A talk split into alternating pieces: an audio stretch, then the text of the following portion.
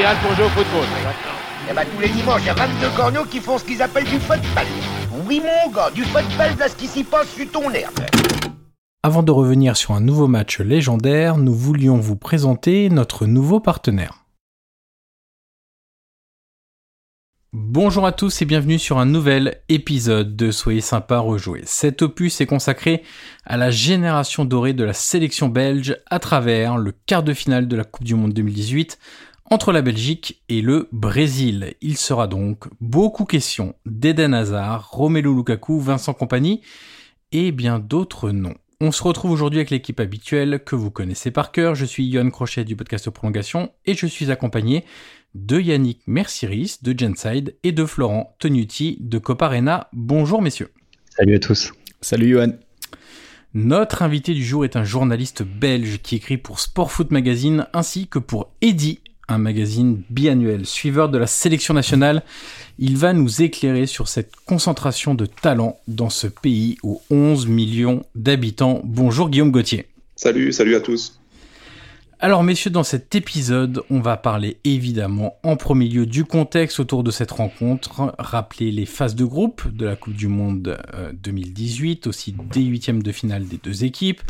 On évoquera ensuite les compositions d'équipes de ce quart de finale, on se penchera évidemment sur la rencontre avec le menu tactique de Florent, on reviendra ensuite largement avec Guillaume sur les origines de la génération dorée de la Belgique à travers les changements apportés dans le football belge d'abord, et quelques focus individuels sur quelques joueurs de cette génération.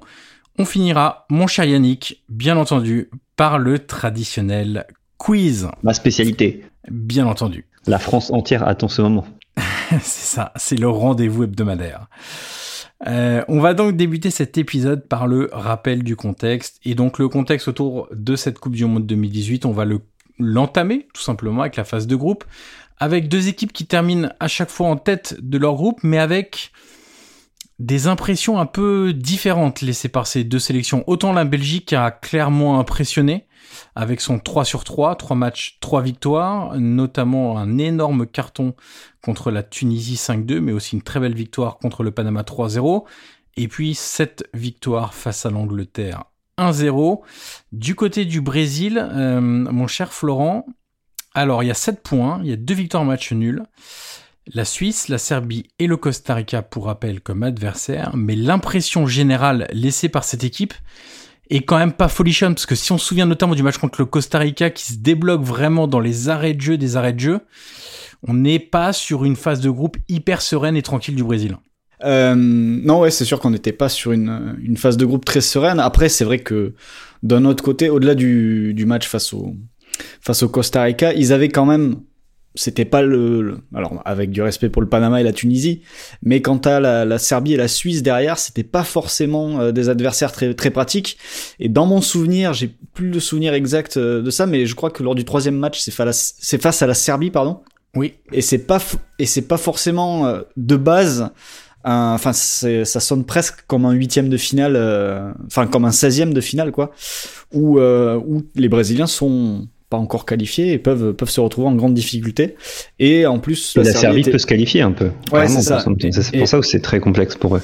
Et la Serbie était une équipe en plus avec euh, avec quelques talents, alors évidemment moins que côté brésilien forcément, mais avec des joueurs qui étaient capables de faire basculer une rencontre. Euh, il y a Milinkovic Savic par exemple qui avait été performant sur les, les, premiers matchs du tournoi, et, euh, et, évidemment Mitrovic devant qui est toujours capable de peser dans une surface.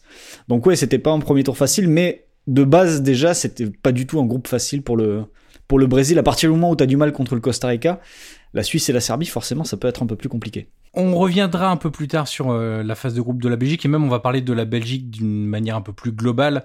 Euh, on va commencer par le huitième de finale, mon cher Guillaume. C'est l'un des matchs de cette Coupe du Monde, peut-être le match un peu dingue de cette Coupe du Monde 2018. Le huitième de finale face au Japon, une victoire à l'arraché 3-2, euh, sachant que le, la, Belgique était menée 2-0, euh, puis 2-1, alors 2-0 jusqu'à la 69e minute, 2-1 jusqu'à la 74e, et l'égalisation donc à 2-2 de Fellaini. Et puis ce, ce modèle de transition euh, mené euh, par l'équipe, par la sélection belge avec la fin de géniale de Lukaku et le but de Nasser Chadli à la 94e. une équipe belge qui est pas passée loin de alors d'une élimination surprise. On, se souvient que le Japon est quand même une équipe très je vais dire très chiante, mais en fait euh, très valeureuse à chaque Coupe du Monde, avec beaucoup de, de, qualité d'ailleurs, euh, technique notamment, très bien préparé également.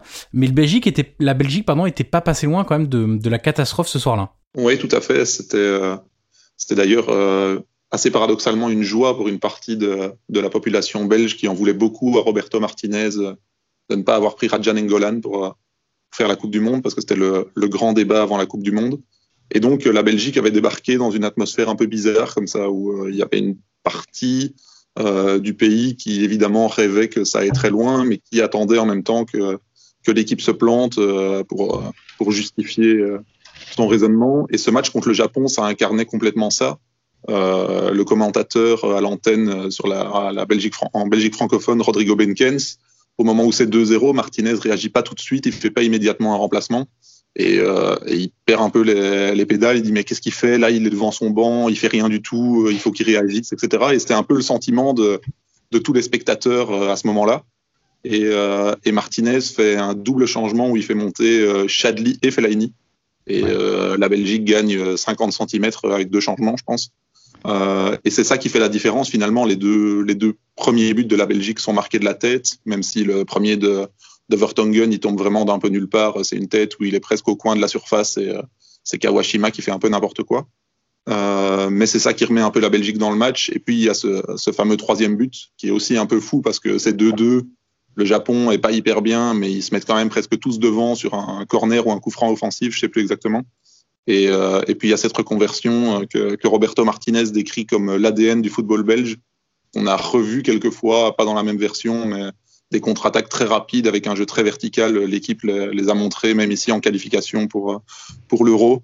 Donc euh, là, c'est évidemment euh, toute l'histoire qui se renverse et le match contre le Brésil qui arrive où on se dit la Belgique a aucune chance parce que le Brésil a fait quand même une grosse démonstration de force euh, en huitième et était présenté avant le tournoi comme sans doute le, le gros favori du tournoi. Juste avant d'aller sur, sur ce match-là, euh, je crois qu'à l'Euro 2016, euh, la Belgique se fait sortir par les le Pays de Galles, il me semble. Ouais. C'est un ouais, peu une surprise ça. aussi. Est-ce que à ce moment-là, en Belgique, euh, enfin bon, avant évidemment, euh, pendant le match, on repense à ça? Tu penses qu'il y a eu aussi ce, ce, côté un peu fantôme de se refaire sortir alors qu'on est favori, tu vois, la peau du favori? Pour le, la Belgique. Euh, bah, la Belgique n'a jamais été favorite vraiment d'un tournoi, si ce n'est peut-être celui-ci. Est-ce que tu penses qu'il y avait aussi un peu de ça? Oui, complètement. Enfin, il y Dans avait, un match à élimination directe, hein, parce qu'en poule, on a vu que ça s'est très bien passé, mais parce que la poule, tu as toujours moyen de te rattraper. Là. Euh... Il y avait un peu un malaise comme ça de d'endosser ce costume de favori et la peur d'encore une fois être ridicule. C'était un sentiment qu'on qu ressentait très fort euh, chez, euh, chez, les, chez, tous les Belges qui, qui suivaient ce match. C'est ah, c'est pas vrai, ça recommence quoi. On va encore il y a ce se côté, un sentiment d'infériorité dans cette équipe. Je trouve c'est très étrange. Alors déjà c'est culturel par rapport notamment à la France.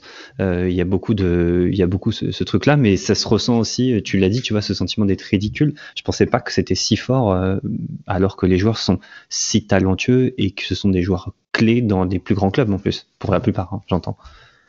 Oui, c'est pas. En fait, c'est un sentiment qui qui n'est pas du tout chez les joueurs, qui est plus chez chez les gens, parce que là, c'est aussi ça qui a un peu créé ce, ce décalage qui à ce moment-là, il y a, on n'est pas loin d'un peu un désamour entre la sélection et et, euh, le, pays à ce moment-là, ce qui est assez paradoxal vu, le niveau individuel de, la plupart des joueurs. Mais il y a cette, euh, il y a ce souvenir de, de, 2016 qui passe pas bien.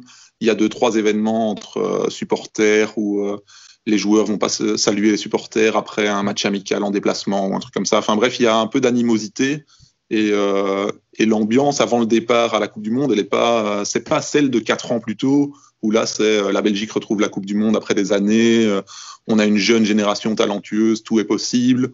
On arrive en quart de finale contre l'Argentine, mais voilà, c'est déjà euh, une réussite. Ici, clairement, au moment où c'est 2-0 pour le Japon, on se dit, ça y est, ça recommence. Et on va encore passer pour des guignols comme deux ans plus tôt en ayant été sorti contre le Pays de Galles, alors qu'on parlait déjà à ce moment-là de la demi-finale contre le Portugal. Et ici, même chose. Après le, après la phase de poule, on voit le tableau, on se dit OK, euh, quart de finale contre le Brésil, on en parle déjà. Le Japon, ça va être un peu une formalité, même si c'est une bonne équipe. Et, euh, une fois que c'est 2-0, le, sentiment a, vachement changé. Mm, c'est très important de prendre ça en compte justement pour comprendre ce qui se passe après euh, face au Brésil et mais d'avoir en tête dans quel état d'esprit et comment est la Belgique aux, yeux du public et, en son sein aussi. C'était important de préciser. En huitième de finale, le Brésil de son côté s'impose 2-0 contre le Mexique. Est-ce que vous avez un souvenir particulier de, cette rencontre? Euh, Guillaume, tu disais que le Brésil avait euh, laissé une bonne impression et que euh, du coup du côté belge, on se disait bon, on va rencontrer une belle équipe du Brésil. Flo, est-ce que toi ou Guillaume avez un souvenir particulier de, de ce match-là? Pas vraiment, si ce n'est que les, les, Mexicains du coup ont, ont, une nouvelle fois vécu leur malédiction euh, des, de, la Coupe du Monde puisqu'ils se font toujours sortir ou quasiment toujours sortir en huitième de finale. Mais oui, euh, non là cette fois j'ai pas vraiment de, de souvenir de ce match, même si là je me suis mis le résumé et je vois une occasion mexicaine en début de partie. Mais c'est que le début, hein. je suis pas sûr que que ça continue beaucoup. Avec des buts de Neymar et Firmino côté Brésil. Messieurs, on va passer donc à ce quart de finale. Rentrer dans le vif du sujet, on passe aux compositions d'équipe avec du côté du Brésil. Alors déjà, on va dire qu'il y a deux absences, parce que ça explique hmm, certains joueurs titulaires. Euh, le premier, c'est Danilo, euh, l'arrière latéral à ce moment-là de Manchester City. Et le deuxième, c'est Casemiro au milieu de terrain, qui est ô combien important, on le sait, dans cette équipe euh, brésilienne. Euh, Flo, euh, la compo du Brésil avec on va dire quelques certitudes et quand même, on en parlera après, mais des noms où tu dis, il n'y avait pas mieux que ça quand même. C'est un peu les Zidane et Pavones, tu sais, tu te rappelles du, Real C'est un peu ça, je trouve. Vas-y, je donne la compo. Ça peut y ressembler en effet, puisque donc dans les buts, on a bon Alisson, c'est pas mal.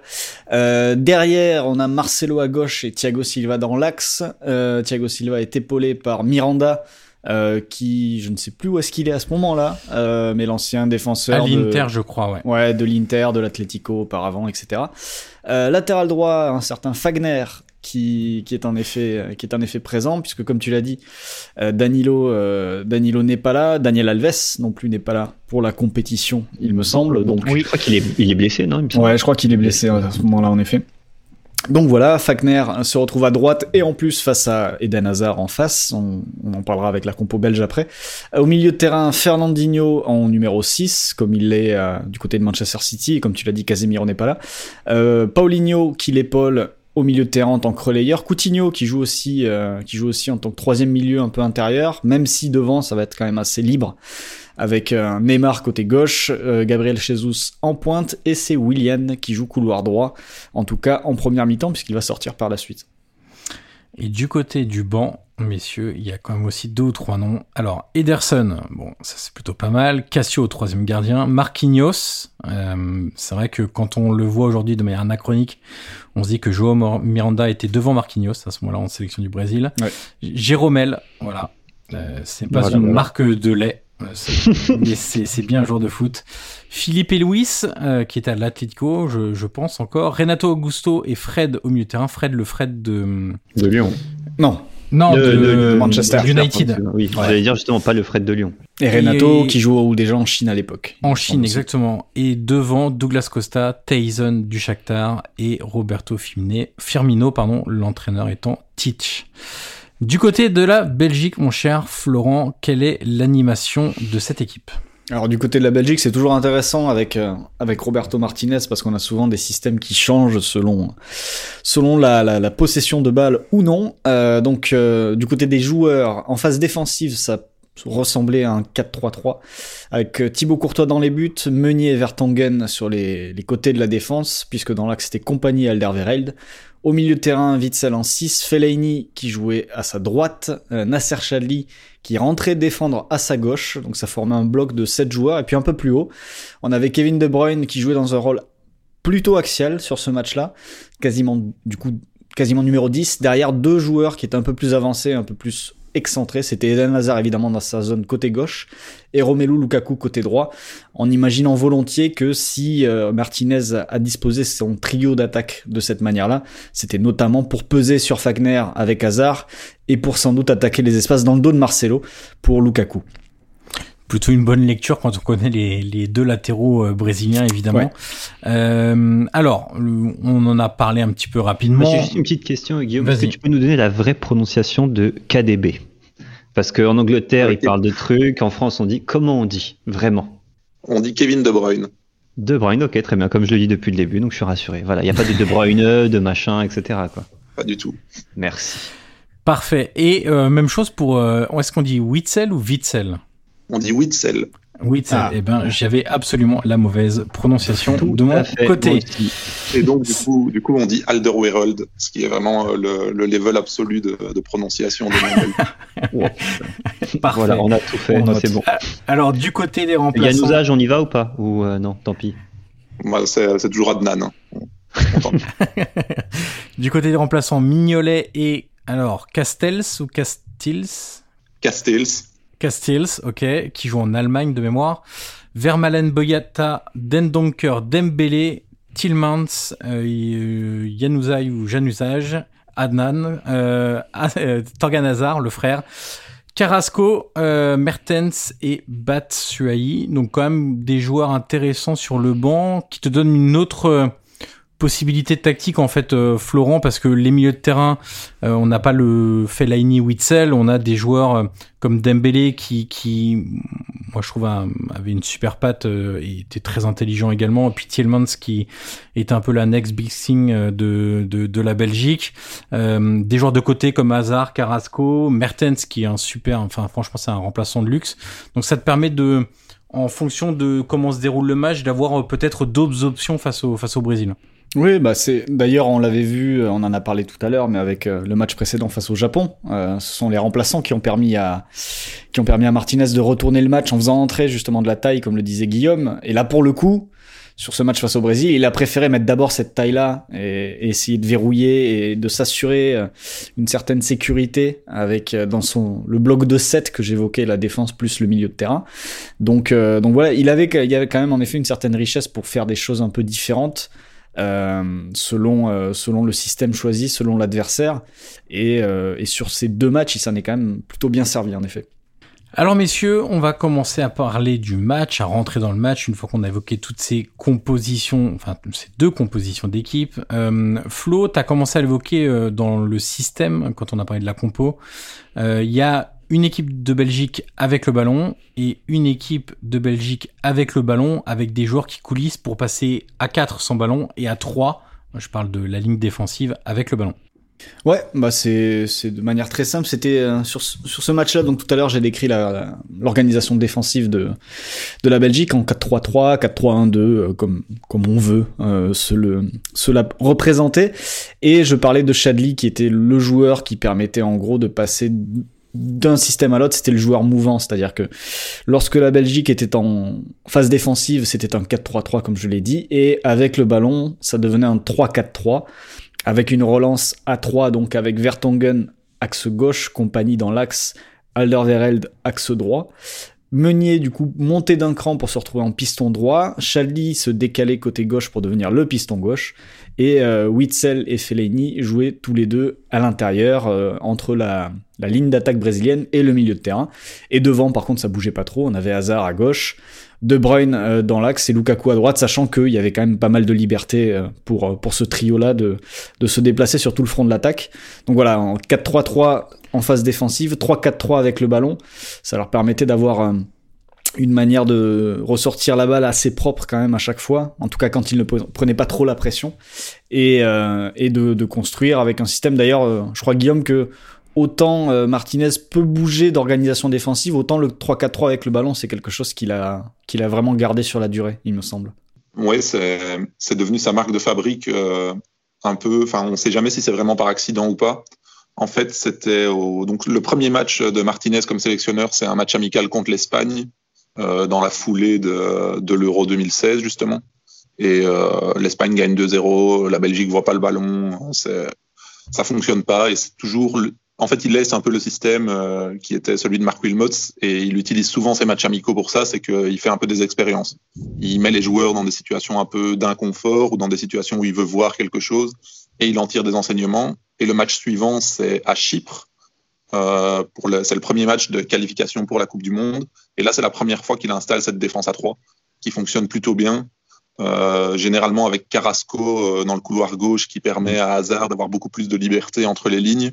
Et, ça devient le flanc fort de la Belgique jusqu'à ce que tous les adversaires s'en rendent compte, s'adaptent et attaquent le dos de Carrasco. Mais la manière d'attaquer, elle change vraiment jamais. Euh, c'est toujours, enfin, ici la seule variante, c'est cette position de, de, Lukaku qui est qui est sur le côté droit pour attaquer le dos de Marcelo. C'est un système qui est travaillé deux jours avant le, avant le match. Donc je pense qu'ils font deux séances d'entraînement là-dessus, voire une seule séance. Enfin, ça, ça, ça, va très très vite. Ils mettent le plan en place et clairement l'objectif c'est d'avoir des 1 contre 1 pour Hazard contre Fagner et d'avoir euh, de l'autre côté Lukaku qui, qui menace tout le temps Marcelo dans son dos. Guillaume, est-ce que ce, ce, système à 3 derrière, euh, en, en, en, construction, du coup, c'est aussi pour exalter les qualités des, des joueurs de côté qui sont pas des, euh, des, des, latéraux, des, des, des, vrais défenseurs, des, des, euh, des latéraux de, j'allais dire de grande qualité, mais, mais reconnus euh, à l'échelon euh, international. Souvent, quand on regardait un peu l'effectif de la Belgique, on se disait ah ouais, défense centrale, Ligue du Monde, milieu top, les joueurs offensifs incroyables. Mais on se disait bon, du côté des latéraux, euh, il y a sans doute euh, de la place pour que quelqu'un émerge ou euh, voilà. Est-ce que c'est lié aussi, tu penses, à, ce secteur-là où il y avait finalement pas tant de choix que ça? Oui, c'est clairement le cas. Enfin, c'est un, un, des postes qui était vraiment faible, qu'il est toujours d'ailleurs, parce que les, les, joueurs qui ont émergé récemment dans ces positions-là, c'est par exemple Timothy Castagne qui joue à Leicester, qui était à l'Atalanta, mais qui est vraiment lui aussi un joueur vraiment plus de couloir qu'un vrai latéral. Donc c'est une faiblesse qu'il a fallu compenser. Et on fait, euh, on fait la Coupe du Monde 2014 avec Vertonghen et Alderweireld comme latéraux, donc avec quatre défenseurs centraux. Euh, avec la France, tu sais, la France de Deschamps, ils ont fait comme ça. Hein. Oui, tout à fait. et ça, ça, leur a réussi. Et, l'Allemagne, d'ailleurs, en 2014, est aussi euh, championne du monde avec, avec quatre défenseurs centraux pendant une bonne partie du tournoi, avant mm. que l'âme retourne en défense. Mais, mais ici, ça, on sentait qu'il manquait quelque chose, surtout pour, pour libérer Hazard parce que Vertonghen il savait pas faire les mouvements d'un d'un vrai latéral et donc euh, Hazard il devait rester trop souvent euh, collé à la ligne. Et ça c'était vraiment ce que Martinez voulait rectifier c'était de pouvoir libérer Hazard entre les lignes. Et c'était le moyen de le faire tout en masquant les faiblesses euh, sur les postes de latéraux parce qu'il y a eu quelques tentatives. Il y a eu Jordan Lukaku le petit frère de de Romelu mais qui fait notamment un match assez désastreux contre le contre le Pays de Galles à l'Euro 2016 euh, à droite, il y a eu l'émergence de Thomas Meunier, mais euh, on a toujours vu que les ballons dans son dos, euh, surtout les ballons aériens, c'était pas son grand point fort, et donc les adversaires le ciblaient assez facilement. Et donc ça, ça, a permis de mettre les qualités des meilleurs joueurs offensifs plus en évidence, tout en gommant le fait qu'il n'y avait pas d'arrière latéraux de, bon niveau en Belgique. Alors Florent, si on rentre encore dans, dans, dans, ce match sur le déroulé de la rencontre, euh, ce qui est marrant, c'est que ça bascule, enfin, ça bascule du côté de la Belgique, mais ça aurait pu tout autant basculer du côté du Brésil. Ouais, en fait, le, le début de partie est très équilibré. C'est ça, en fait, il y a plusieurs, vraiment, on va le développer, mais il y a plusieurs temps dans ce match. Alors que aujourd'hui, dans le souvenir euh, collectif, le souvenir, euh, voilà, la mémoire collective sur sur ce match-là, on se dit ah c'était un hold-up des Belges. Euh, qui, qui s'était fait dominer, euh, ils s'en sortent quasi miraculeusement, etc.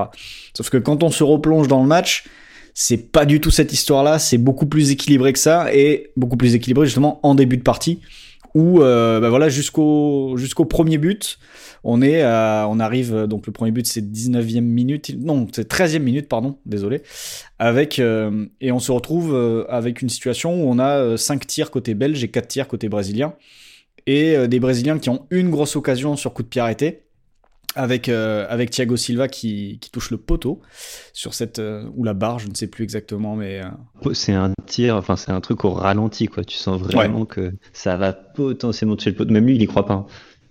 On, dirait on dirait une action qui est au ralenti. C'est très bizarre. C'est ça. Et, et, en face, en fait, il y a, y a, aussi un corner côté côté belge quelques minutes plus tard, parce que Thiago Silva, on est vers la cinquième, sixième minute. Et le corner belge, bah, c'est Compagnie qui dévie, euh, qui dévie au premier. Et c'est, euh, et c'est Fernandinho, le pauvre Fernandinho, qui fait déjà un match catastrophique lors du 7-1 euh, du Brésil-Allemagne. Et ben c'est Fernandinho qui est derrière et qui, la, et qui se la met au fond. Et en fait, à partir de, de ce moment-là, on rentre dans une deuxième phase forcément du match où les Belges vont être dans une situation assez idéale pour leur plan de jeu. On en a parlé tout à l'heure euh, d'attaquer les espaces dans le dos de Lukaku, d'avoir une équipe taillée quand même pour, euh, pour la transition avec un bloc de 7 solide et trois mecs devant pour, pour contre-attaquer. Et en fait, c'est ce que vont faire les Belges sur le reste de la première mi-temps, où on a des Brésiliens qui vont pousser déjà et qui vont déjà se mettre en danger et déjà pas mal se déséquilibrer sur les dès la 20e minute en fait il y a des situations où tu te dis mais normalement ça doit ce genre de situation ne doit pas arriver avant la 60-70e. T'as l'impression qu'ils sont en panique, en fait, un petit peu déjà les Brésiliens. Alors justement, je, me permets de te couper, Flo. C'est ça qui est très étonnant, c'est que toi, t'as vu des centaines de matchs, des milliers de matchs. euh, se déséquilibrer à un tel point, en gros, c'est la panique, c'est-à-dire qu'il faut absolument qu'on marque rapidement. Et, et en fait, quand t'es dans cet état d'esprit-là ou dans cette volonté-là, tu prends des risques inconsidérés alors qu'il te reste 80 minutes, enfin 70 minutes de jeu derrière. Et t'as largement le temps de faire la différence sans t'exposer autant en fait. Bah, c'est ça. Je sais pas si, si Guillaume s'en souvient, euh, se souvient bien de, du match, et, etc. Mais, mais c'est ce qui m'a surpris en fait, c'est quand dès la 20e, tu vois des, tu vois que les Belges peuvent ressortir la balle sur De Bruyne et t'as l'impression de voir des, des transitions que dans un match normal ou avec une équipe en face qui serait dans une situation, on dire psychologique normal, c'est-à-dire pas poussé, euh, etc. Et ben ça, ces situations-là ne doivent pas exister à la 20e, à la 70, 75e, quand tu pousses de plus en plus, pourquoi pas, mais déséquilibrer autant dès la 20e minute, surtout quand tu as des contre-attaquants comme De Bruyne, Hazard ou Lukaku, Enfin, tu te dis, il, le cherche le deuxième but, c'est pas possible. Alors, je vais poser la question du coup à Flo et, à Guillaume, Yannick aussi, si tu, veux en parler, mais est-ce que c'est pas la une faiblesse de l'organisation de l'équipe avec beaucoup du coup de de prise de risque individuelle qui font que tu te euh, mets en danger tout seul. En gros, est-ce que chacun se dit pas, bah, il faut que je fasse la différence moi et j'apporte une course, un mouvement, euh, euh, une solution sans ballon, etc. Ou j'accélère avec le ballon, je tente de dribbler, etc. Parce que ton, ils sentent que collectivement, ils sont peut-être pas en capacité de, de, de mettre à mal et de déstabiliser l'équipe belge. Est-ce que tu es en train de dire que dans une équipe dans laquelle Neymar est le patron, quand cette équipe-là est menée, ça devient, ça se désorganise et ça joue de manière plutôt individuelle en espérant l'exploit collectif. Est-ce que c'est la question que tu me poses? Je sais pas. Parce que en vrai, non mais tu vois, en vrai, c'est c'est euh, toutes les qualités, les défauts de Neymar quand il a le, quand là clairement c'est le patron de l'équipe. Hein. Euh, il était déjà le patron de l'équipe quatre ans avant euh, dans son pays. Euh, il, on parle quand même d'une équipe qui a gagné les JO. Avec Neymar. Euh, et donc forcément, euh, dans des moments un petit peu de difficulté comme ça, en plus on a vu que les Brésiliens sont sortis parfois un peu à l'arrache, etc. C'est le talent individuel qui fait qui fait vraiment la différence dans une équipe bah, qui paye pas de mine, où tu sens que c'est pas pas incroyable avec des absents, etc. Et vu le profil de ces joueurs-là face à l'organisation tactique qu'offre la Belgique, ils sont un peu obligés de passer par là parce qu'il n'y a pas de fond de jeu. C'est très rare une sélection avec un fond de jeu euh, comme ça, sans avec des joueurs qui se, qui, avec, je sais pas combien de joueurs brésiliens étaient là deux ans avant, euh, euh, quatre ans avant même. Il n'y en a pas beaucoup, je pense. Yannick et Guillaume là-dessus. Moi, je crois que la, enfin, une des clés de, de ce match et du fait que la Belgique a tant d'espace, c'est l'absence de Casemiro, qui en fait, euh, en temps normal, est un joueur qui, qui peut rectifier euh, 80% des situations euh, de, de, déséquilibre comme ça pour son équipe parce qu'il couvre un terrain énorme.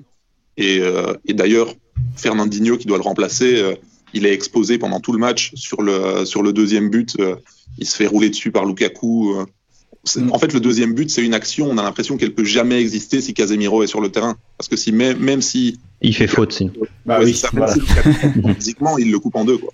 Exactement. Donc, je pense que ça prouve aussi toute l'intelligence de Lukaku aussi, hein, parce qu'on on, dit souvent, on sort un peu du débat, mais on dit souvent que, que, enfin, on pense, pas on dit, mais on pense que un peu moins maintenant, mais que Lukaku est une espèce de grosse brute, euh, etc. Alors oui, il a un physique euh, de déménageur, etc. Mais c'est non seulement un joueur très fin, euh, habile techniquement, mais d'une très grande intelligence de jeu. Et je pense que Johan, toi qui suis la Serie A, tu vas pas me dire l'inverse. C'est quelqu'un, je trouve, euh, c'est un des attaquants les plus intelligents euh, dans le jeu euh, qui existe. On en reparlera tout à l'heure sur les individualités, effectivement. Euh, euh, Flo, c'est peut-être ce qu'a appris à faire. Guillaume disait, Casemiro aurait sans doute fait faute. C'est peut-être ce qu'a appris à faire Fernandinho dernièrement d'ailleurs, avec City, où il y avait des polémiques sur le nombre de fautes qu'il faisait sans prendre de carton jaune.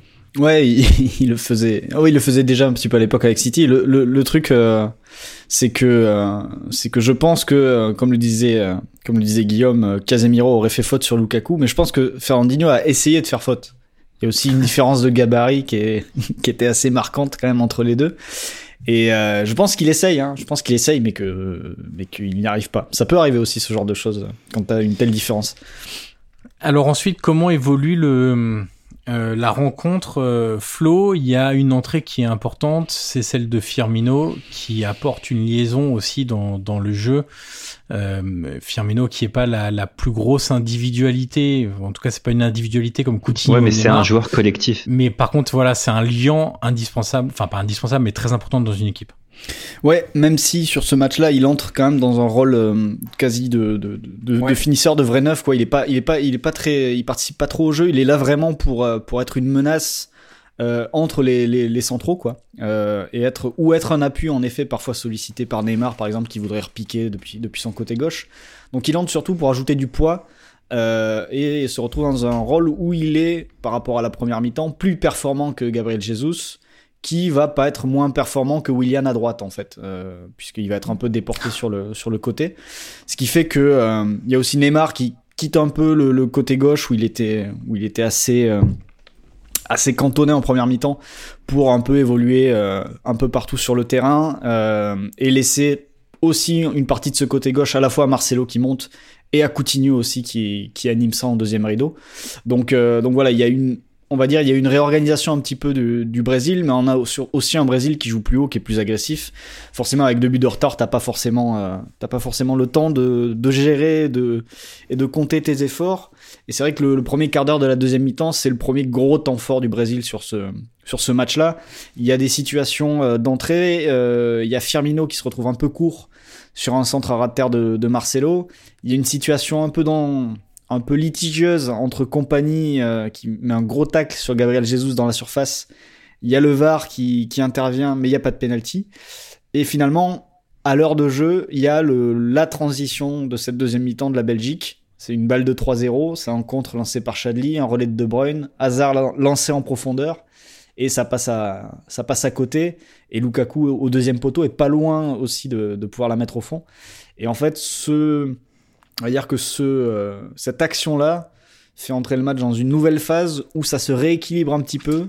Les Belges trouvent un peu de contrôle et en fait, c'est jusqu'au but brésilien à un quart d'heure de la fin tu sens que ça se calme en fait et que les Belges réussissent un petit peu à, à faire redescendre la, la pression et à contrôler. Et en gros, tu sens que euh, eux, ils attendent que le, le, le, temps s'écoule. Et plus le temps passe avec deux buts d'avance, et plus tu te dis que ça va être compliqué pour les Brésiliens, forcément. Jusqu'au moment, jusqu'au moment où l'inattendu Renato marque pour le Brésil.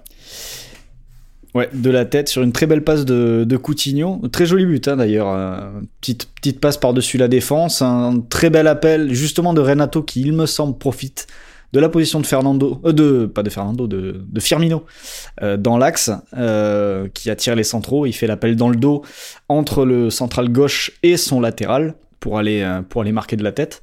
Et en fait, oui, voilà, ça relance forcément euh, un peu comme dans un tout autre match. Euh, le coup franc de Neymar avait relancé euh, le Barça euh, face au, face au Paris Saint-Germain. Là, c'est la tête de Renato Augusto qui, qui relance le, le match. Malheureusement pour les Brésiliens, ce sera pas avec la même issue. Messieurs, on va boucler, à moins que tu aies quelque chose à, à rajouter, Flo, ou même Guillaume d'ailleurs, sur, sur la rencontre. Je, je voulais vous parler des, des, des stats ah oui, du match. Parlons, parlons de, des Belges après là. Oui, oui, oui, on va, on va y venir. Euh, il faut quand même, enfin, il y a un joueur qu'il faut mettre en évidence, euh, surtout sur euh, cette deuxième mi-temps où la Belgique souffre quand même pas mal, c'est Eden Hazard, qui, c'est une, c'est une bouteille d'oxygène énorme à lui tout seul parce que il reçoit des ballons presque impossibles parce que la Belgique arrive plus à sortir et non seulement il garde le ballon, mais en plus il le garde longtemps. je pense que Fagner se fait dribbler sept fois sur la mi-temps. C'est vraiment incroyable ce qu'il fait et il gagne à lui tout seul pas loin de 7 ou 8 minutes juste en conservant le ballon, en allant chercher des petites fautes, en, en avançant dans, dans, le camp du Brésil. Et sa deuxième mi-temps, c'est sans doute l'explication majeure du fait que le Brésil ne parvient jamais à égaliser dans ce match, avec, avec un, grand, un grand arrêt de Courtois aussi en toute fin de match, frappe de Neymar qui prend la lucarne. Ouais, il y a ce que fait ce que fait Hazard en effet sur la sur la deuxième mi-temps, c'est c'est oui, c'est du, du, du, gain de temps. Il y a, il y a une action notamment où euh, il y a, je crois que c'est un centre brésilien, il y a un premier dégagement de la tête, un petit peu n'importe où, il y a un deuxième dégagement de la tête d'un Belge, ce qui fait que la balle arrive vraiment en cloche, euh, elle tombe de, de, très très haut euh, vers Hazard qui se retrouve dos au jeu dans le rond central quasiment et qui qui décroche pour venir au ballon. Et il a un ou deux joueurs dans son dos et il arrive à la contrôler de la poitrine, à la mettre au sol et à se retourner pour se mettre dans le bon sens. Et enfin, l'enchaînement est, incroyable sous euh, sous pression et finalement il, bah, il, se fait accrocher, il prend une faute et à partir du moment où il prend une faute euh, dans le dans la deuxième euh, dans la zone médiane, forcément bah, c'est une c'est un coup franc qui peut permettre à la Belgique de lancer une phase de possession et de garder la balle quelques quelques secondes, quelques minutes de plus. Donc ouais, c'est vrai que sa performance, il aurait mis sa sa frappe, euh, frappe à la 62e, ça, couronnait son match, mais c'est vrai qu'il est, très important sur la deuxième mi-temps. Et puis pour revenir sur ce que tu avais dit, euh, Flo, en, préambule, en disant que euh, dans l'esprit collectif, on avait l'impression que euh, la Brésil avait le, euh, la Belgique pardon avait beaucoup subi, qu'elle s'était fait marcher dessus par euh, le Brésil et que finalement par rapport à la demi-finale, ce n'était que justice. Je pense que ce qui a beaucoup influencé les gens aussi, c'est les stats qui avaient beaucoup tourné à la fin du match, ouais. sans même parler de, de l'analyse complète du match. Je vais les je vais les donner pour pour les mettre en évidence justement par rapport à tout ton toute ton analyse de, de la rencontre, bien plus équilibrée que les stats peuvent le laisser penser. 27 tirs à 8 pour les Brésiliens, 9 tirs cadrés à 3, 57% de possession pour les Brésiliens, 8 corners à 4, un poteau à 0. Euh, voilà, donc forcément quand on lit ce genre de de gris stats entre guillemets, on se dit ouais il y a une équipe qui a vraiment dominé, euh, c'était euh, une attaque défense etc. Et en fait on voit que ces situations, ces, épisodes sinusoïdales dans, la rencontre, ces phases qui ont qui, qui ont montré une alternance de, de, de, domination entre la Belgique et le Brésil. Euh, finalement, ces stats ne reflètent pas tout à fait non plus ce qui s'est passé pendant le match, au contraire de la demi-finale. Ouais, en fait, il y a le, on, le 20, tu disais 27 tirs à 8. À 8, ouais. C'est ça. Mais le truc, c'est que sur la première mi-temps, il y a 11 tirs à, à 8, du coup, pour le ouais. Brésil, avec la Belgique qui ouvre le score. Et mais en deuxième mi-temps, on est sur un 17-1. Donc forcément, c'est ça qui crée, euh, c'est ça qui crée l'écart. Et comme je le disais sur la deuxième mi-temps, euh, c'est pas non plus euh, constant, c'est-à-dire il y a des temps forts et puis en plus faut voir aussi euh, certains tirs, c'est-à-dire que il y a y a des situations dangereuses mais mais en termes de grosses occasions, euh, il y en a y en a deux, on va dire. Il y a Coutinho qui en a une euh, sur un centre en retrait, il me semble de Neymar. Il ouvre trop son pied, ça part ça part dans les nuages. Et il y a Renato Augusto qui aurait pu être le héros quand même improbable du Brésil parce qu'il a une deuxième situation quelques minutes après son but où il est servi. Euh, c'est quasiment idéal pour lui qui a une très bonne frappe de balle d'ailleurs à l'entrée de la surface et il met, euh, il met une frappe qui passe vraiment pas loin du poteau droit, il me semble, de, de Courtois quand on est Thibaut Courtois justement, quand on est dans son but. Donc il y a, y a, ces deux situations-là, mais sinon il y a aussi beaucoup de, tentatives individuelles. Il y a Douglas Costa qui tente plusieurs frappes angle fermé que Courtois a réussi à, à repousser. Donc et il y a ce dernier tir dont parlait Guillaume tout à l'heure de, Neymar. Mais euh, mais voilà, c'est pas, il n'y a pas non plus d'énormes ratés euh, côté côté brésilien, je trouve. Messieurs, avant de continuer, on arrive à la mi-temps de notre épisode. C'est donc le moment de laisser place à notre partenaire. On se retrouve juste après. Alors messieurs, pour bien comprendre d'où vient cette génération dorée de la Belgique, on va poser beaucoup de questions à notre ami Guillaume. Guillaume, moi je veux poser la question. Guillaume, comment vous avez fait pour nous offrir les Wonder Kids de Football Manager? C'est ça qu'on veut savoir. Si vous avez déjà joué au Football Manager, vous avez forcément recruté tous les joueurs dont on a parlé depuis le début du podcast. C'est sûr et certain. Et voilà, la question en sous-main, c'est euh, qu'est-ce qui s'est passé, euh, mon cher Guillaume, au début des années 2000 pour que la Belgique sorte autant de bons joueurs? Euh, Alors on parle de cette génération dorée là, mais aussi des générations successives et de ce qui se passe en ce moment en Belgique. Bah en fait, il y a, il y a deux histoires euh, qui se passent assez curieusement en parallèle. C'est qu'il y a, y a un plan et il y a beaucoup de chance. il y a d'abord un plan parce que lors de l'élimination à l'Euro 2000, qui est organisé par la Belgique et les Pays-Bas, la Belgique est sortie au premier tour euh, avec euh, un superbe match de Philippe de Wild contre la Turquie, qui était le gardien de la Belgique que je vous invite à, revoir. Euh, si vous l'avez jamais vu, il fait, il va tacler à Cannes sous court à 30 mètres de son but, c'est assez incroyable. Donc la Belgique est éliminée, c'est la première nation qui organise un euro et qui est éliminée au premier tour. Et là, les, les, décideurs de la fédération se rendent compte que ça va pas. Et ça, c'est euh, le même, juste petite parenthèse, c'est le même constat que fait l'Allemagne en 98, quand elle se fait sortir ouais. au premier tour et du coup, bah, finalement, euh, même, même constat, presque même euh, conséquence derrière, puisqu'on connaît la génération dorée allemande 2014, tout ça, tout ça. Quoi. Oui, tout à fait. Et donc, ce, là, ils, ils, mettent en place un peu un plan pour revoir la formation, euh, qui se travaille euh, en jouant en zone, ce qui n'est pas encore du tout le cas en Belgique à ce moment-là. Euh, on travaille en zone avec un 4-3-3, une volonté de jeu beaucoup plus offensif, alors que la tradition belge, c'est une bonne organisation et, et des, des contre-attaques avec euh, des joueurs de devoir très solides. Euh, donc ça c'est le ça c'est le, le, storytelling en gros, c'est la, la, belle histoire qu'on qu vous raconte, c'est ça qui amène à ce que la Belgique soit soit ce qu'elle est maintenant. Euh, sauf que ça c'est valable pour la génération Yuri Tilleman, c'est la suite, on va dire. Ouais. Sont... Yuri Tilleman c'est un peu le premier produit de cette nouvelle formation à la Belge. Euh, et en fait la, la vraie histoire c'est qu'il y a une une collusion assez incroyable de talents qui émergent en même temps à des endroits complètement différents. Euh, très rarement en Belgique d'ailleurs pour la, la, première génération, puisqu'on a Eden Hazard qui émerge au LOSC, euh, on a pas mal de joueurs qui percent aux Pays-Bas. Euh, Dries Mertens notamment. Dries Mertens qui vient de D2 aux Pays-Bas, tout comme Nasser Chadli.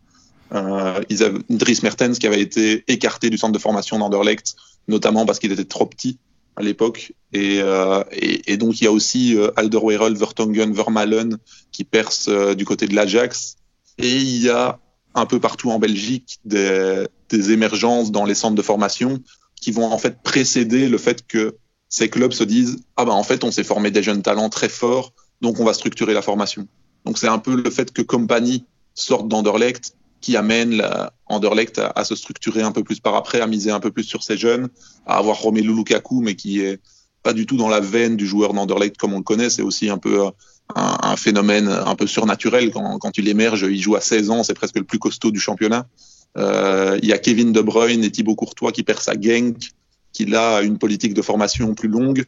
Mais il y a aussi le Standard qui est champion avec euh, Fellaini, euh, Witzel et Steven Defour qui est un peu tombé dans l'oubli alors que c'était aussi un des premiers. Euh, ouais, j'avais oublié lui, mais effectivement, ouais. C'était un des premiers symboles de la génération dorée euh, derrière Compagnie, on va dire. Et, euh, et donc voilà, c'est un peu euh, tout cela arrive en même temps et il y a une part de chance parce que c'est pas le c'est pas le fruit d'un plan national savamment pensé. Euh, la formation, c'est pas encore du tout le, le le mood dans lequel est la Belgique à ce moment-là. C'est très rare, par exemple, que ce soit un, un Belge euh, qui remporte le soulier d'or, qui est en gros le, trophée de meilleur joueur de l'année euh, dans la compétition belge. C'est très souvent des joueurs étrangers. Donc il n'y a pas vraiment une politique où on peut se dire, OK, c'était voulu et c'était normal que ça arrive.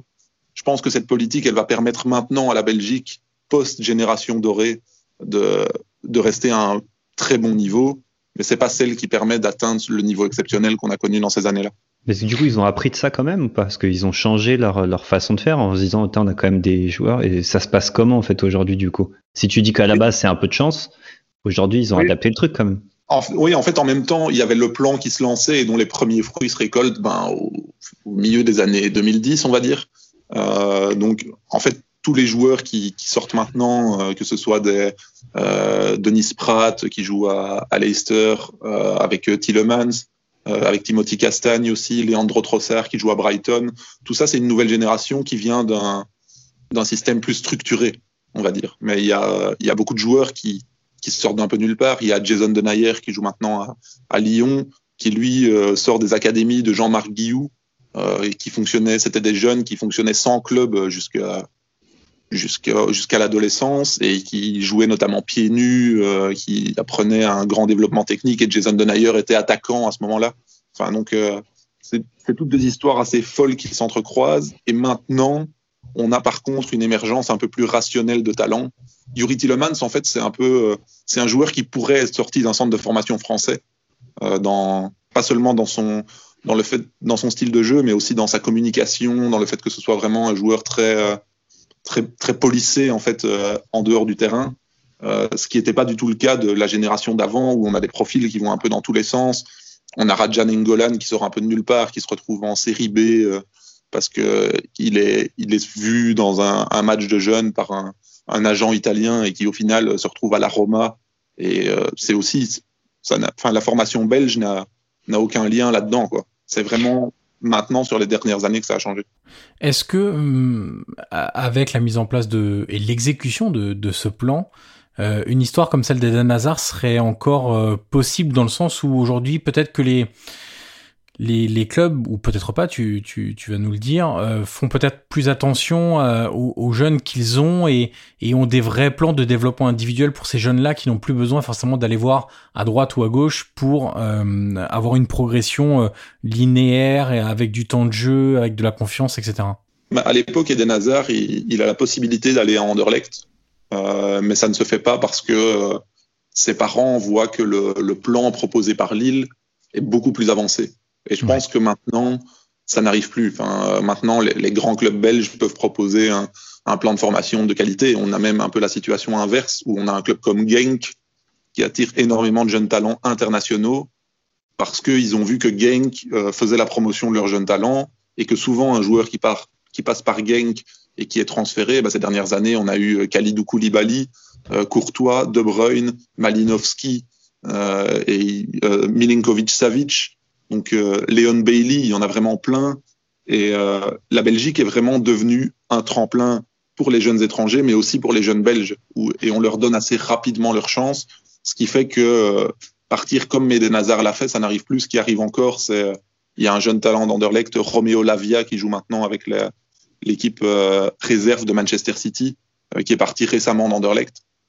Ça, c'est encore des sirènes contre lesquelles la Belgique ne peut pas lutter. Et d'ailleurs, il y a une génération qui était considérée comme très talentueuse, qui a été un peu perdue euh, comme ça. C'est un peu la génération 87 des Français, c'est la génération 96 chez nous, donc 96, euh, avec Charlie Moussonda Junior notamment, qui était euh, oui, bien sûr.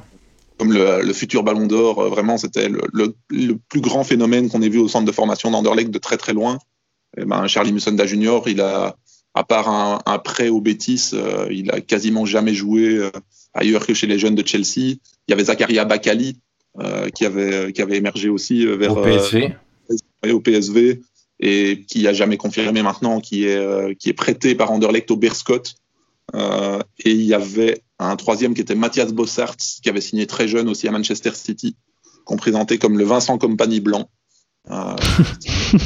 mais, qui, qui a, le sommet de sa carrière, ça a été de jouer à Ostende euh, quelques matchs en, en première division. Donc il y a eu euh, un peu des, ratés par la suite de, cette formation avec beaucoup de jeunes qui partaient vers l'étranger.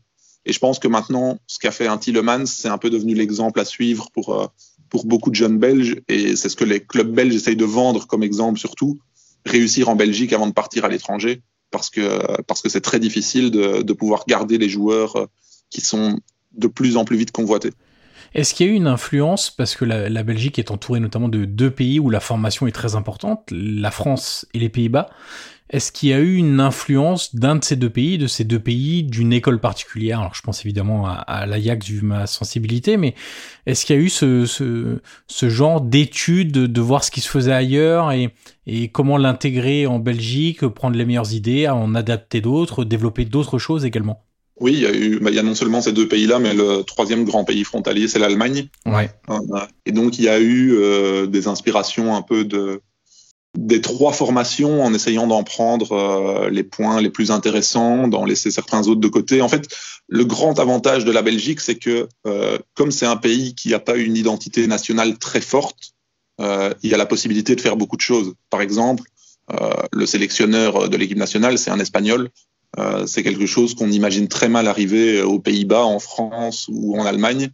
Euh, mais pour la Belgique, c'est pas un problème. Et Roberto Martinez, il dit souvent justement que la grande caractéristique du joueur belge, c'est que c'est un joueur qui s'adapte très facilement à toutes les contraintes euh, qu'il pourrait rencontrer.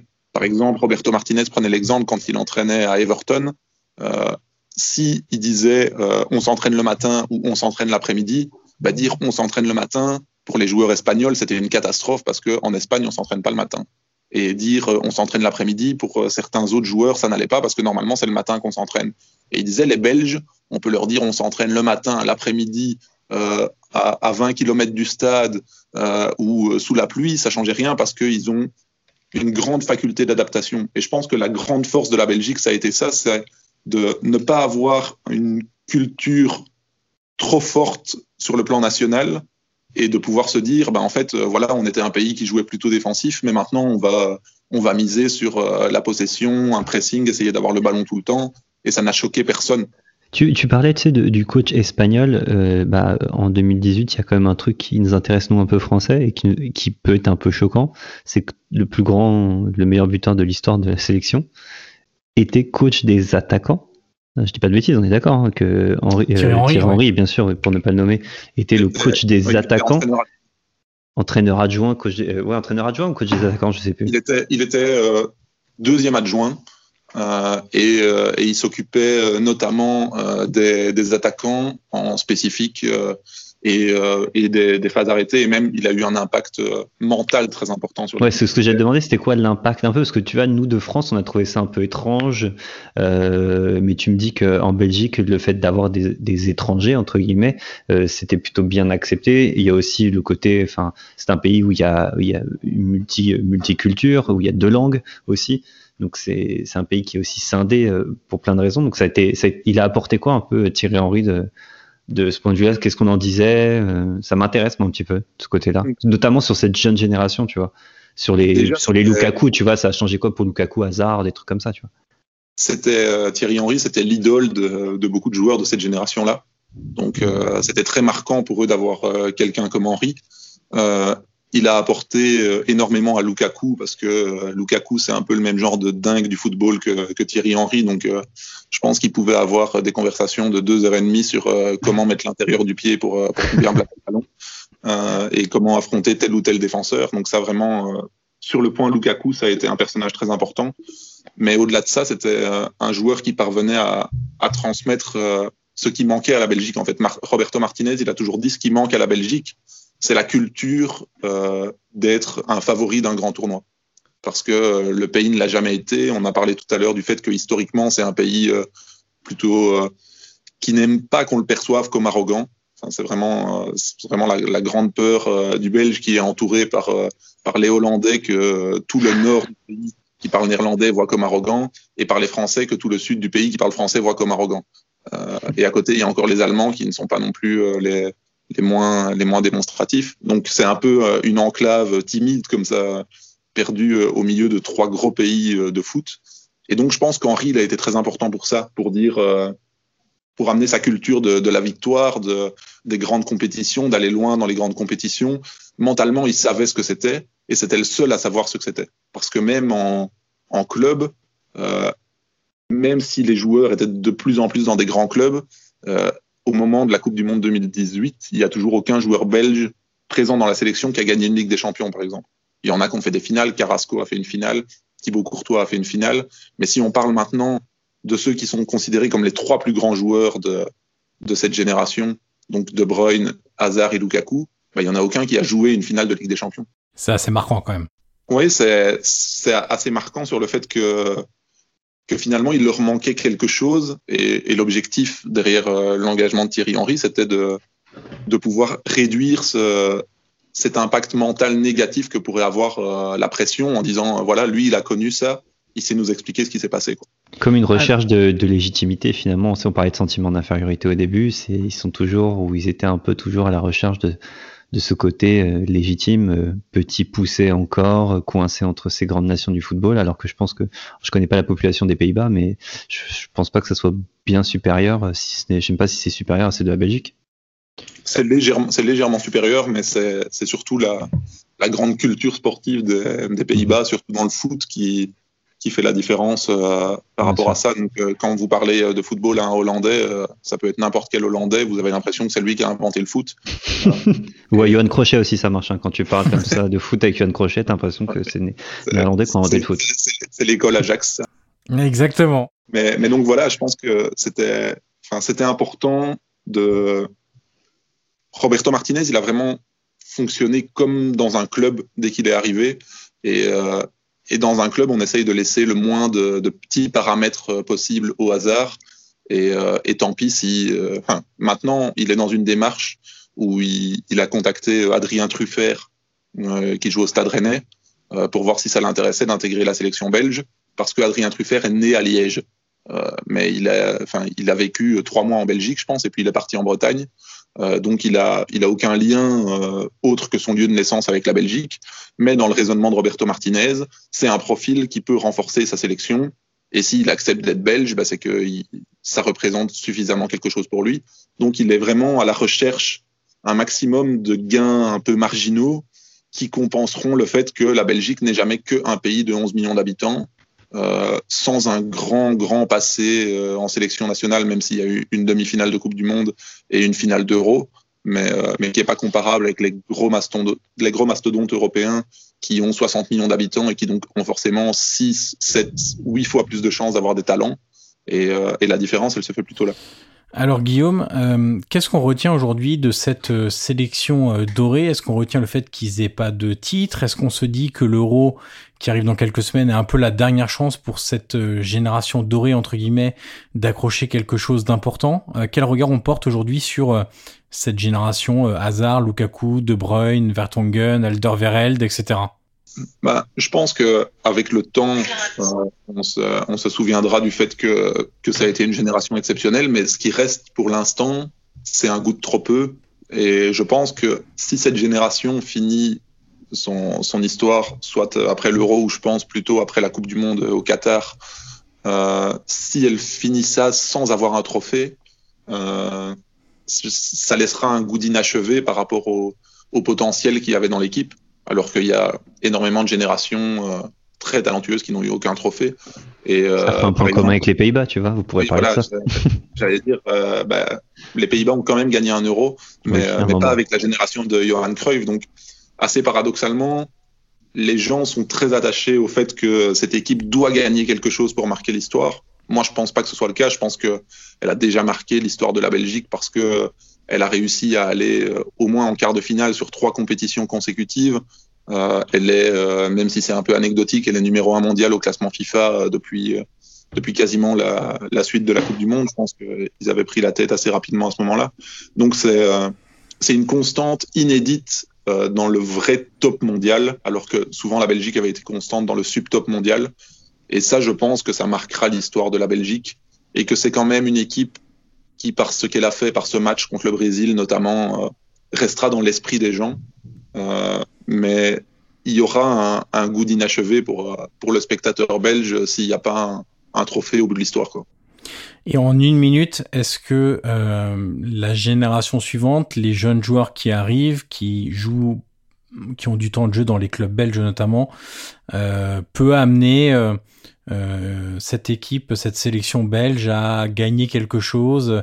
Est-ce que tu les vois aussi forts que ce que ce qu'on a actuellement et ce qu'on a eu par le passé? Comment tu juges un peu euh, rapidement cette euh, cette je sais pas si je peux parler de nouvelle génération, mais mais les jeunes pousses belges? Je crois pas qu'il y ait un joueur de la dimension de d'Hazard ou de De Bruyne. je crois qu'on a plutôt des joueurs qui peuvent arriver à la dimension qu'a aujourd'hui Yuri on a euh, Zinho Van Eusden qui est euh, défenseur central au standard, qui s'est malheureusement fait les ligaments croisés pour la troisième fois, euh, alors qu'il a 21 ou 22 ans.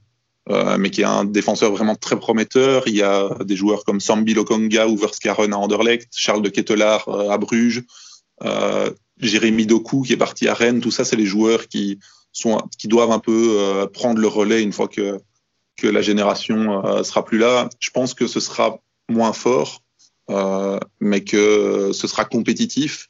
Et euh, on a déjà vu des histoires où euh, des pays avec des générations très talentueuses ne gagnaient rien, et puis gagnaient finalement un tournoi un peu plus tard avec une génération moins talentueuse. Donc je je pense pas que ce sera aussi fort, mais que je pense pas que la Belgique retombera non plus au niveau où elle était avant cette génération, au point de ne plus se qualifier pour des Euros ou des Coupes du Monde. Alors messieurs, il est temps de passer au quiz pour boucler cet épisode. Évidemment, on a beaucoup parlé de la Belgique. On va terminer par un quiz 100% belge, vous vous en doutez. La question, elle est très simple. C'est un truc qu'on a déjà fait avec d'autres nationalités. Vous allez devoir me citer les 15 transferts de joueurs belges les plus onéreux de l'histoire. Précision, un joueur peut être présent deux fois dans ce top 15. Et euh, est-ce qu'on fait un ordre? On va faire un ordre. Allez, on va commencer par l'invité, Guillaume évidemment, puis Yannick, puis Florent. Euh, je pense que Romelu Lukaku y est deux fois. Oui, deuxième et quatrième, 85 millions d'euros et 74 millions d'euros. Euh, le plus cher étant son arrivée à Manchester United et le deuxième étant son arrivée à l'Inter. Yannick. Allez, le premier, Hazard. Eden Hazard, évidemment. Alors, sur les chiffres, est-ce qu'on prend la version officielle ou officieuse? Euh, Mais en tout cas, c'est aux, à 115 millions d'euros minimum, on va dire ça comme ça. Euh, Flo? Kevin De Bruyne? Eh ben vous avez le top 3, top 4 désormais. Kevin De Bruyne, troisième, son arrivée à Manchester City pour 76 millions d'euros. On retourne du côté de Guillaume. Euh, ben, je pense qu'on va être un peu plus bas dans le classement, mais c'est le, gros transfert de Belge le plus récent, et je pense qu'il est dans, les 15, c'est Jérémy Doku à Rennes. Jérémy Doku n'est pas dans les 15. Ouh. Il n'est pas dans. Alors, j'ai oublié de vous dire deux choses. La première, c'est que Lukaku est une troisième fois. Oui, j'allais dire, j'y pensais avec son passage à Everton. Exactement, t'as raison, Guillaume. Et Aden Hazard est évidemment une deuxième fois aussi, lors de son arrivée à Chelsea. Le quinzième, pour vous donner une indication, est à 30 millions d'euros. Le montant du transfert du quinzième. Du c'était 26 millions. Euh, Exactement. euh, Flo. Euh, non, Yannick, pardon. Ça, Yannick, euh, je dirais Tielemans. C'est bon, sixième, Leicester, de Monaco à Leicester, 45 millions d'euros. Flo. Thibaut Courtois. Thibaut Courtois, onzième, 35 millions d'euros euh, de hum, Chelsea au Real. Et il n'y est pas, il est pas deux fois. 2018. Non, il n'y est qu'une fois. J'étais en train de vérifier justement. Il n'y est qu'une fois. Guillaume. Euh, oui, parce que je, pour, est-ce que Kevin De Bruyne n'y est pas une deuxième fois au moment où il non. Non, c'était un peu moins de 30 millions d'euros. Alors c'est toujours un peu aléatoire hein, les chiffres parce qu'à un ou deux millions près parfois ça peut euh, voilà mais euh, mais non a priori pas de de, de Bruyne est-ce que tu as un autre nom? Est-ce que j'ai un autre nom? J'ai Axel Witzel. Oui hmm. septième quand il part au Zénith pour 40 millions d'euros. Ah, il vous manque le cinquième, le huitième, le neuvième, le treizième et le quinzième. Moi j'ai une propale. Est-ce que quand il quitte, je crois l'OM, il est pas vendu cher, Batshuayi? Et oui, Batshuayi, 39 millions d'euros, il est huitième quand il va à Chelsea. Flo. ce braco. Euh, Ferreira Carrasco. Ferreira Carrasco. Ouais, Ferreira Carrasco. 15e, c'est lui le 15e quand il part en Chine, 30 millions d'euros. En parlant de, braquage, j'en ai un autre, euh, je pense très beau, euh, de Aston Villa à Liverpool, Christian Benteke. Eh oui, bien sûr. Christian Benteke, c'est le cinquième, 46 millions d'euros, et il est présent aussi à la 14e place quand il part à Crystal Palace pour 31 millions d'euros. Je pense que si on fait la somme de tous les transferts de Benteke, on doit dépasser les 100 millions d'euros, ce qui est assez incroyable, euh, très honnêtement. Est-ce que Fellaini est dedans? Non. Non. Euh, si, pardon, si, si, 13e, quand il va à United, un peu plus de 32 millions d'euros. Écoute, Flo, ça va être simple, il en manque un seul. Ah oui. C'est le neuvième. Euh, alors, qu'est-ce que ça peut être? Je suis en train de On finit le tour et si tu l'as pas, je donne un indice. Ouais, je réfléchis, mais j'en ai pas qui me viennent. Euh. Il y a. C'est plus de 30 millions d'euros du coup. C'est combien Tu peux nous dire le C'est 38 millions d'euros. Mais il y a petit montage financier avec. Euh, ah, il y a, y a magouille à la TVS. Euh, c'est pas que du cash. Euh. Il y a un joueur, euh, il y a un joueur dans Il y a, y, a, y a deux doubles transferts en même temps. c'est en Serie A, ça. S'il y a du double transfert, c'est Serie A. C'est un, c'est une bonne idée. Ça doit être. Euh, Flo pense à un attaquant peut-être de Serie A? Je sais qui c'est, si jamais. Je pense. Ah, vas-y, hein, vas-y, vas-y. Guillaume. Serie A, non? Est-ce que c'est par Adjan Ngolan Eh oui. Rajan Engolan quand il va de la Roma à l'Inter. C'est 38 millions d'euros, mais dans le sens inverse, arrive Davide Santon pour 9 millions d'euros à la Roma et Nicolo Zaniolo pour 4 millions d'euros. Plus un pourcentage de la revente pour la petite précision. Mais voilà, c'était bien Raja Nainggolan. On remercie. Vous avez été bon. Je dois reconnaître que vous avez été très bon. Même Yannick, à la grande surprise générale, je dois bien avouer que euh, c'était pas si mal. Félicitations Yannick. On remercie une nouvelle fois Guillaume Gauthier que vous pouvez retrouver dans Sport Foot Mag, notamment sur Twitter. Allez suivre le compte Twitter de Guillaume qui parle beaucoup du championnat belge, euh, notamment. Euh, merci Guillaume une nouvelle fois euh, pour toutes tes explications. Merci Flo, merci Yannick et on se dit à très vite pour un nouvel épisode de Soyez sympa, rejouez. À très vite.